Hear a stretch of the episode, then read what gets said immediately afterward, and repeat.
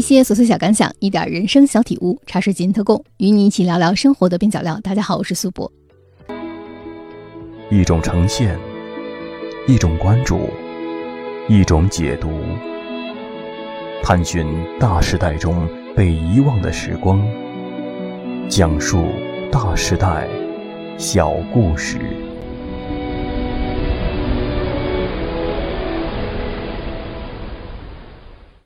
我是从什么时候开始知道香港的呢？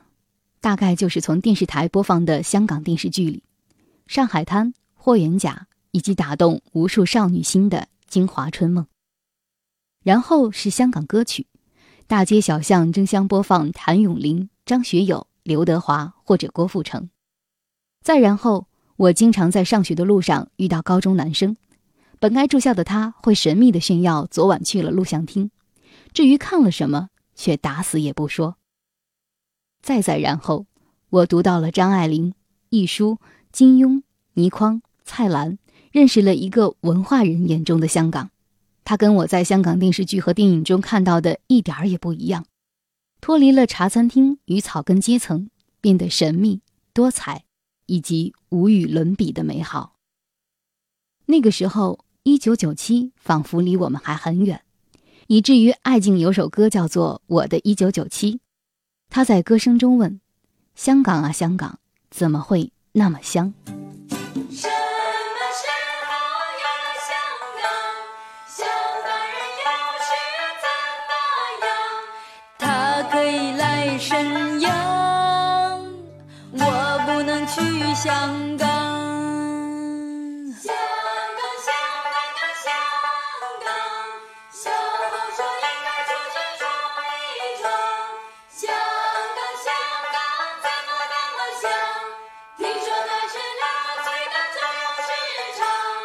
让我去那花花世界吧，给我盖上大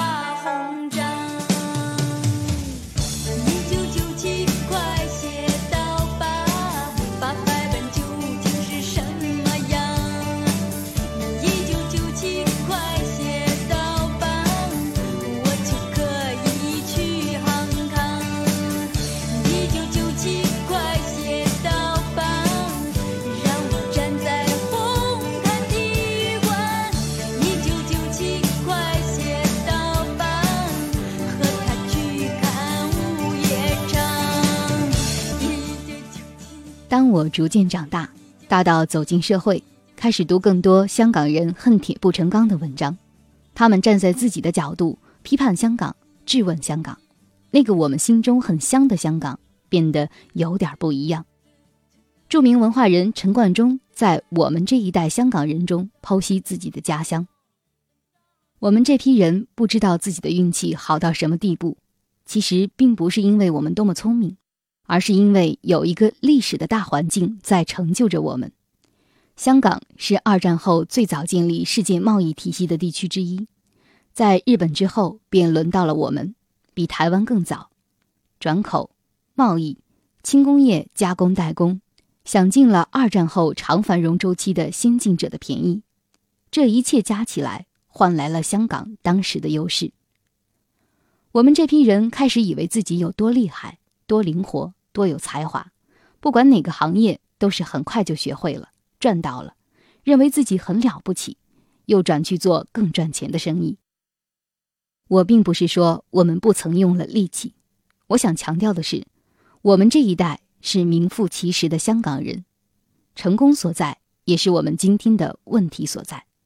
香港的好与坏，我们要负上绝大部分责任。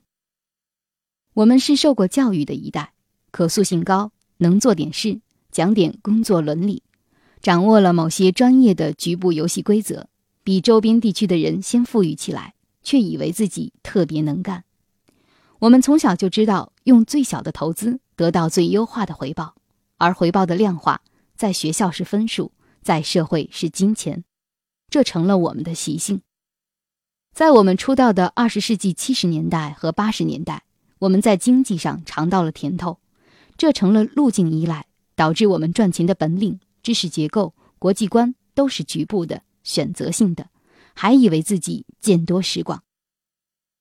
整个成长期的教育，最终让我们记住的是这样一种教育：没有什么原则性的考虑、理想的包袱、历史的压力，不追求完美或者眼界很大、很宏伟、很长远的东西。这已经成为整个社会的一种思想心态。我们自以为擅长随机应变，什么都能学能做，用最有效的方法，在最短的时间内过关交货，以求哪怕不是最大，也是最快的回报。其实，像陈冠中这样寻根究底的寻找香港成功与失败的原因，求则心切，只是为了让香港变得更好。十年又十年过去，我们看到越来越多的香港电影、电视剧，而香港的歌星已经不再流行，唱片业越来越不景气，香港的文化人们不断的出走，在其他地方完成他们的梦想。今天的香港已经无法担当起流行先驱的称号，而只要买得起机票，我们完全可以背起行囊走出家门，看看世界。艾敬在二零零七年写出了《我的一九九七》和《二零零七》，连歌词都变了，更何况是香港呢？一九九七，快写到吧，我就可以去航康。一九九七，快写到吧，我就可以去香港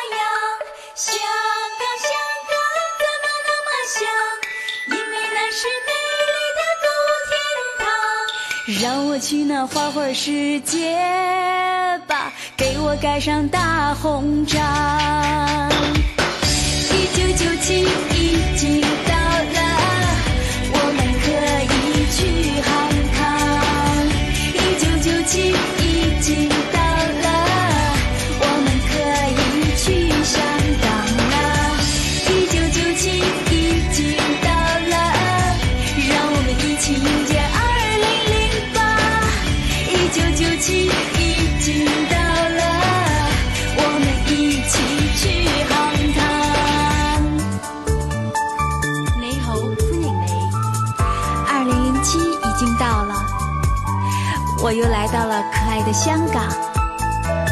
喜欢早晨的香港，空气中散发着人们的勤劳和善良。也爱白天的香港，充满了竞争、拼搏和向上。夜晚的香港是美食家的故乡。午夜的香港是浪漫的开始，和他去逛维多利亚港。二零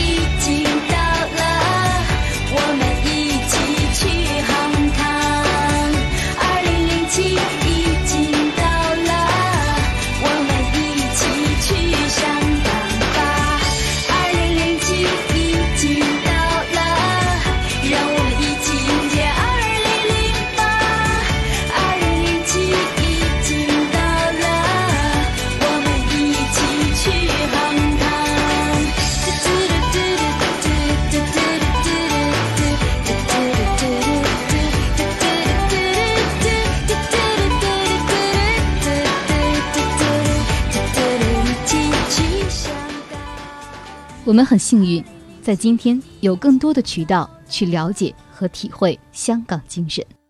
人生中有歡喜，難免亦常有淚。我哋大家在獅子山下相遇上，總算是歡笑多於唏嘘。人生不免崎岖，难以絕無掛慮。幾時同舟在獅子山下且共濟，拋棄去分求共對。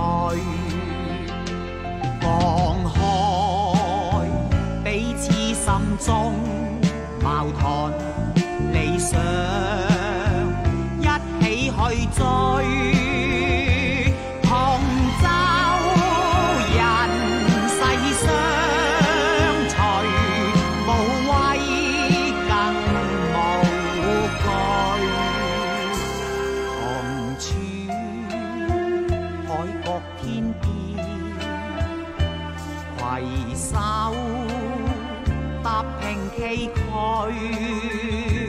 我哋大家用艰辛努力写下那不朽香港名句。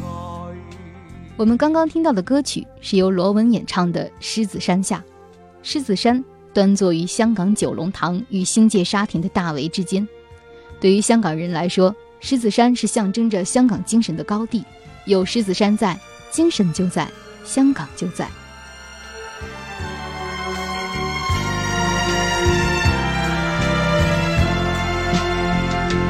放开彼此心中矛盾理想，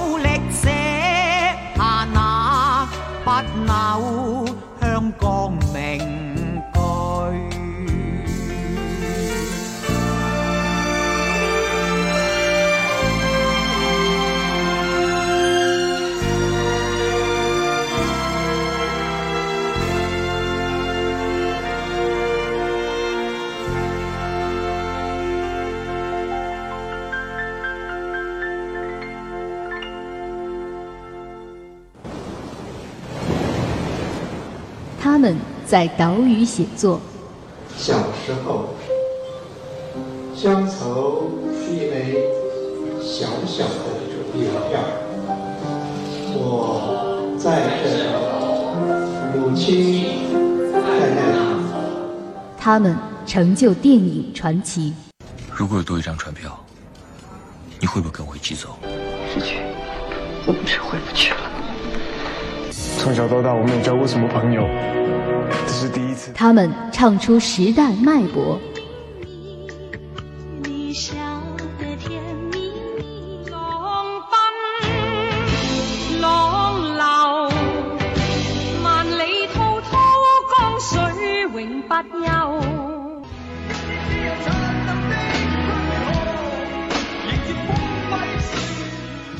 一种呈现，一种关注，一种解读，探寻流行文化中被遗忘的时光，讲述大时代小故事。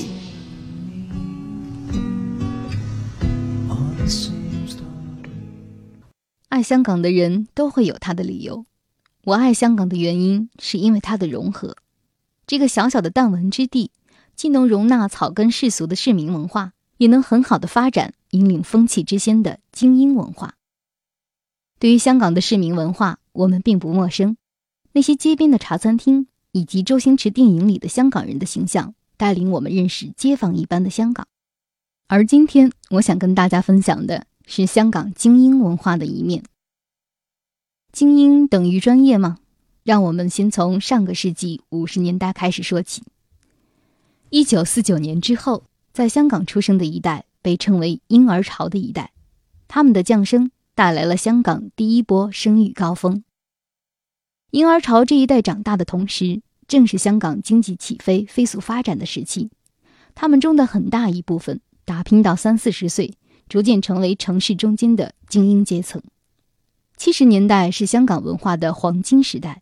一九七六年，由邓小宇、陈冠洲、胡君毅创办的《号外》杂志横空出世。《号外》作为一代香港人的精神粮食，培养了引以为傲的中环雅痞品味。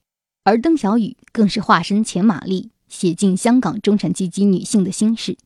她了解女人，洞悉女人，论尽女人的一切。二零一一年，邓小雨将自己在七十年代号外上连载的《穿 Kenzo 的女人》再版，书中反映的七十年代新女性的心态，在今天的女性看来仍然很有共鸣。而山东人民出版社也引进了他的另外两本文集《吃罗送餐的日子》和《女人就是女人》。站在二十一世纪回看上个世纪的风光，总有那么一点儿白头宫女闲坐说玄宗的意味。旧时代好不好，没有经历过的人不可验证，但保留下的文字的确可以使我们管中窥豹地寻访一下当时的人和当时的事。邓小雨在《女人就是女人》这本书里写了香港的才女制度，也写了当时风靡影坛的女星。但在众多的女人里，对我最有触动的，却是记录宋怀佳的一篇《过境的女人》。这篇文章写于一九八四年三月。今年二月，宋怀佳从北京飞巴黎，途经香港，和他见了两面。初次见宋怀佳已经是两年多前了。那时的号外还是很小的一本，不像现在这么大篇幅。那次他正在帮皮尔卡丹去北京搞时装表演，叫我上去趁热闹看看。而我后来亦老是不客气地追了上去，拍了一个号外的封面，回来写了一篇关于皮尔卡丹在北京的报道。文章的开头是这样写的：十一月初，有一位住在法国的中国女人从巴黎去北京，路经香港停留了几天。经朋友介绍，我们便认识了。她的名字叫宋怀佳。如果我们相信一个人的名字可以反映出他的相貌性格，那么这位中年女人真是一点儿也没有辜负她上家的名字。她是那种在国外住了几十年，却仍然保留着东方女性的纤弱和含蓄的女人。头发后面的小髻，以及身上那件款式古老的貂皮披肩，衬托出一股高逸的气质，完全是。多年功力的积累。他告诉我，他这次去北京是做开路先锋，替皮尔卡丹筹备在北京开时装表演的事宜。据说在五十年代，宋怀佳是北京高层社交界的宠儿，他当年织下的关系网，如今大可派上用场。他说，这次卡丹的时装表演将会全部启用内地的中国青年做模特，是一项新尝试。他还请杨凡去北京替这次的表演训练模特。宋女士离开香港北上那天，我到机场送机，在中国民航的登机口，我无意中发现她拿的原来是中华人民共和国的护照。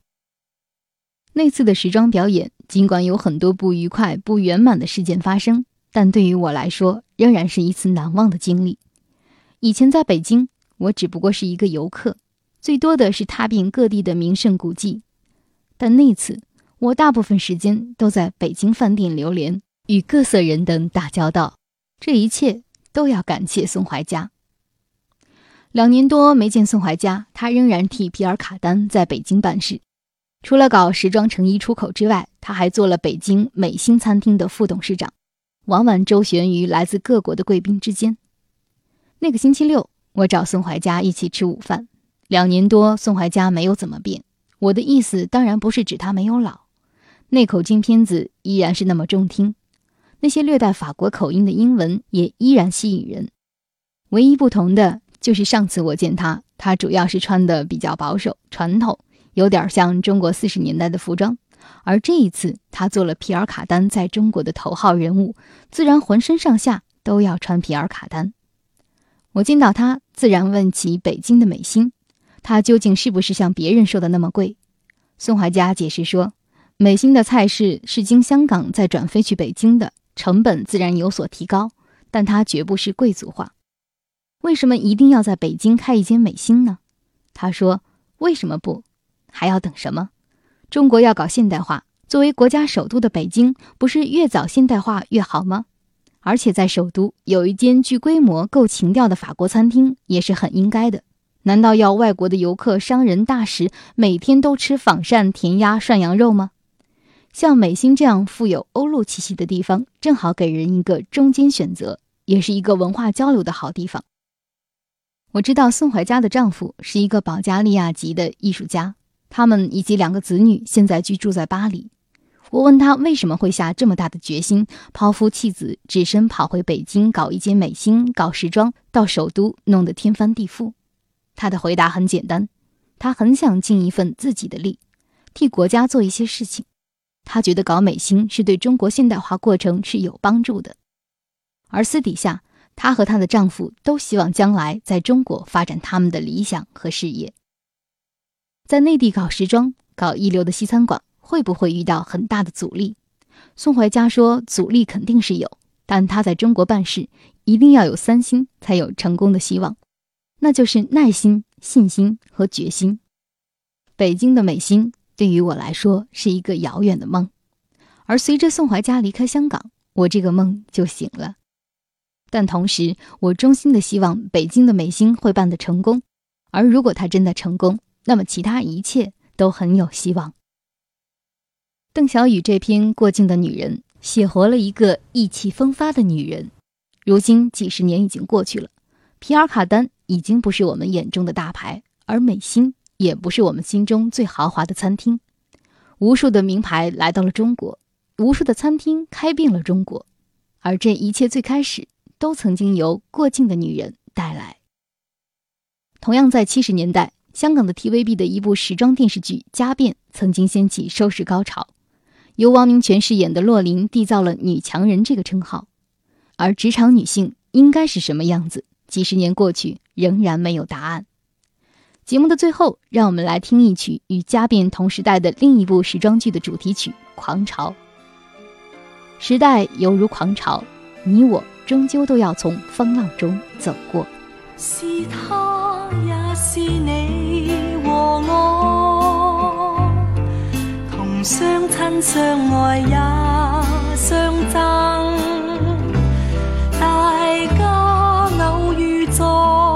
人海。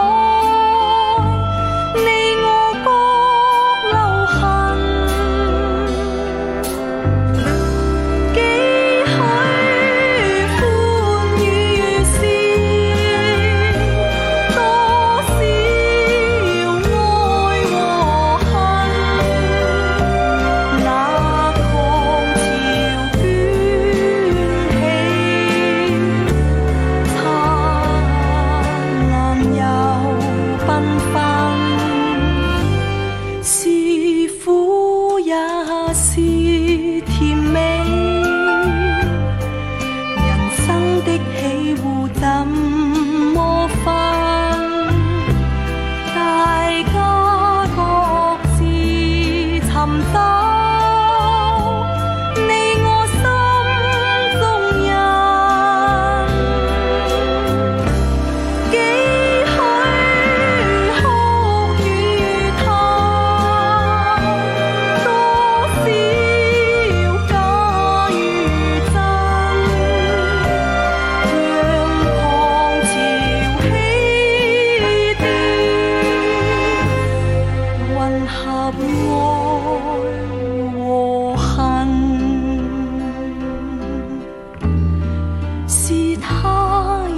是你和我，同悲欢喜互过一生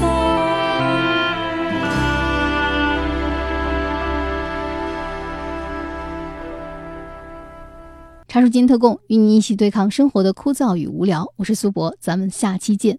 您的每一次点击和评论都会给我制作节目带来莫大的动力啊！大家可以通过喜马拉雅、苹果播客或者小宇宙上搜索“茶水间特供”，或者搜索“苏博”，苏是苏州的苏，博是铂金的博，找到我。期待您的留言，再会。